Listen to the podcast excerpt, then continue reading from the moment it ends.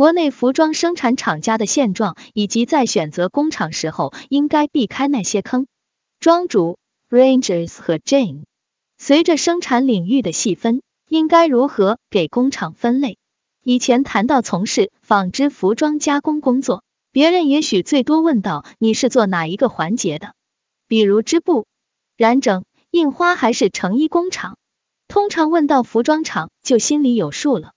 但是随着生产领域的细分，服装厂有很多种分类方法，分类的越细，就越有助于你快速的找到对应的服装厂。现在的加工厂的类型通常是被分成内销、外贸、薄料、厚料、正装、休闲装、成人装、童装、羽绒服、西裤、西服、内衣等等诸多类型。这些细分在我看来是有必要的。因为被区分的二者往往区别很大，比如内销工厂的品控和外贸，除非是极个别的内销一线品牌，很多时候不是一个等级的。其实，在服装工厂，如果你们想快速找到对应的工厂，最快捷的方法应该就是厚料、薄料、内衣、泳装。如果按照大类分，这是最简单的方法。因为做厚料的工厂和薄料的所有的机器都不一样。打个比方，我们是做薄料的工厂，男装、女装都能做，但是做牛仔、棉衣、羽绒服这一类的就做不了所有的男女装，否则机器会断针。也有云友补充，像丝绸、蚕丝类的薄料，很多工人是做不了的，一般都是专业工厂做，包括一些雪纺类的易变形的薄料。很多工厂工人都不愿做，而工人能否快速适应，就决定了工厂是否有效益。所以薄料的工厂就一直接薄料的订单，厚料的就一直接厚料的订单。但这只是大的分类，其实现在的工厂有很多更细致的分类。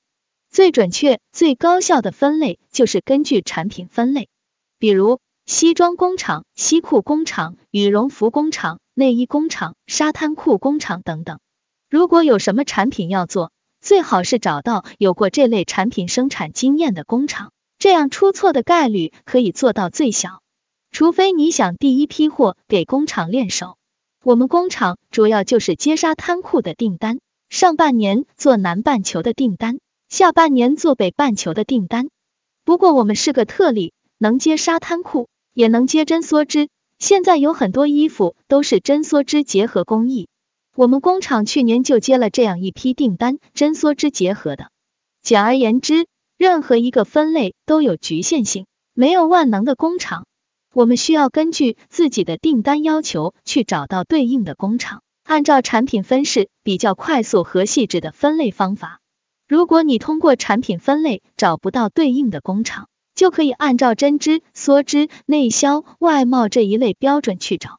目前国内服装加工厂的现状，在社群里，我和云友们沟通交流了目前国内各地服装加工厂的现状。因为各个区域的情况也许不同，我先从我所在的苏北地区开始谈起。苏北地区对应的其实是华中华北地区，我们方圆一百公里内。现在没有超过两百人的服装厂了，大厂很少。这些工厂的薪资水平大多数在两千至三千左右，因为加班的情况很少，基本上是每个月工人工作两百四十至两百八十个小时。而自动化水平相比较十年前有很多提升，比如自动铺布机代替人工，码架机代替手工画板，自动切线的机器基本上是标配。但自动订扣机、自动开袋机还很少。具体的产品是中度复杂款，太简单的款式已经去了东南亚，太复杂的款式应该在东南沿海地区。也有云友分享福建、苏南的情况。福建大部分工厂集中在泉州、晋江、石狮一带，女装工厂集中在厦门，现在越来越少，越来越小。男装工厂基本上以泉州几个品牌企业，如利郎、九牧王、劲霸、七牌、七匹狼自有工厂为代表。他们大多较有实力，投资大，会投入一部自动化裁剪、吊挂、仓储设备，但近几年都有不同程度的萎缩。运动装工厂以安踏、乔丹、特步自有工厂为代表，特别是安踏自动化、智能化工厂都有不同程度投入，还有众多小企业给做代工，其中中小型的童装类企业比较典型。福州附近做外贸冲锋衣类企业较多，南安做针织毛线衣类有一些，石狮做休闲类男装工较多，但是规模不大。在苏南，比如江阴、无锡、常州、张家港等地还是有工厂的，规模偏小型。一线时长一般会从早八点到晚五点三十分点，赶货会偶尔到晚上十点左右。整体上效率、交期和质量都是可控的。自动化程度要比苏北的高，一线平均工资五千至六千应该是有的。东北地区因为一直就是我国的重工业基地，所以服装厂的产业相对比较弱。唯一了解到的是辽宁葫芦岛那边有个泳装的产业基地。关于这个问题，云友们也说出自己的观点。一般品牌是和就近的省份和面料产地合作多一些。像我们工厂有时候订单也比较多，也会找一些周边的兄弟工厂外协。东北、新疆、西藏这几个地区的外贸行业和面料产地不集中，不过新疆是棉产量大省，但加工厂也是要离客户越近越好。现在大品牌都在沿海，所以工厂最多是从沿海往江西、安徽、湖北、河南等地一步步转移。不会一下子跑到东北、新疆、西藏这么远的地方。在选择工厂的时候遇到过的坑，大多数人在选择工厂的时候都踩过坑。我先说说我自己遇过的坑。首先就是虚报人数，有的厂有二十人的，说是四十人；四十人的就敢说自己有一百人。其次就是虚报产能，吹嘘自己工厂一个月能做多少多少件，只是为了拿下订单。第三就是虚报交期，做不了的，最后就拖，拖到后来就贷款提货。虽然前期有合同，但工厂这么做，往往是你等不起，你不能耗。我想大家最关心的就是如何去找工厂。我个人的经验是，不要把那些号称什么产品都能做的工厂作为主力工厂，甚至不要合作。找工厂主要还要看老板主负责人怎么样，因为在国内工厂。人是主要因素，那些硬件好的不上你的款，没有交期意识还是白搭。还有就是要留意那些流动资金少的小厂，不管品质多稳定，都不能压太多单子下去，资金占用成本过大。此外，我还补充几点注意因素：一要看工厂的现场管理水平；二看工厂现在在座的客户有哪些；三看生产线上的产品品质。四看工厂负责人的一些经营理念，如何高效选择一家工厂？我来简单说一下我的经验和认识。一，主要看老板和对接人员的态度。有些时候，工厂硬件条件再好，对你的订单不重视，交期拖个十天半个月的很正常。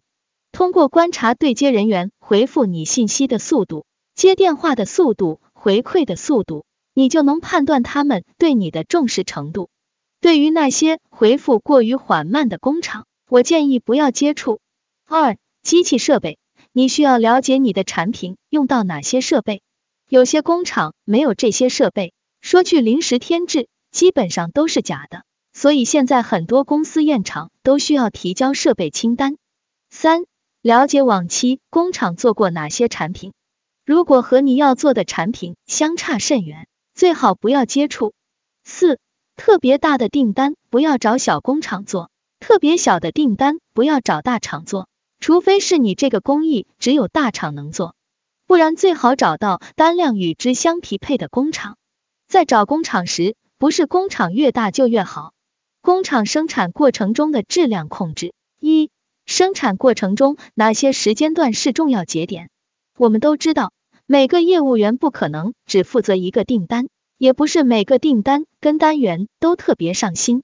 那么在生产环节中，有哪些节点是相对重要的呢？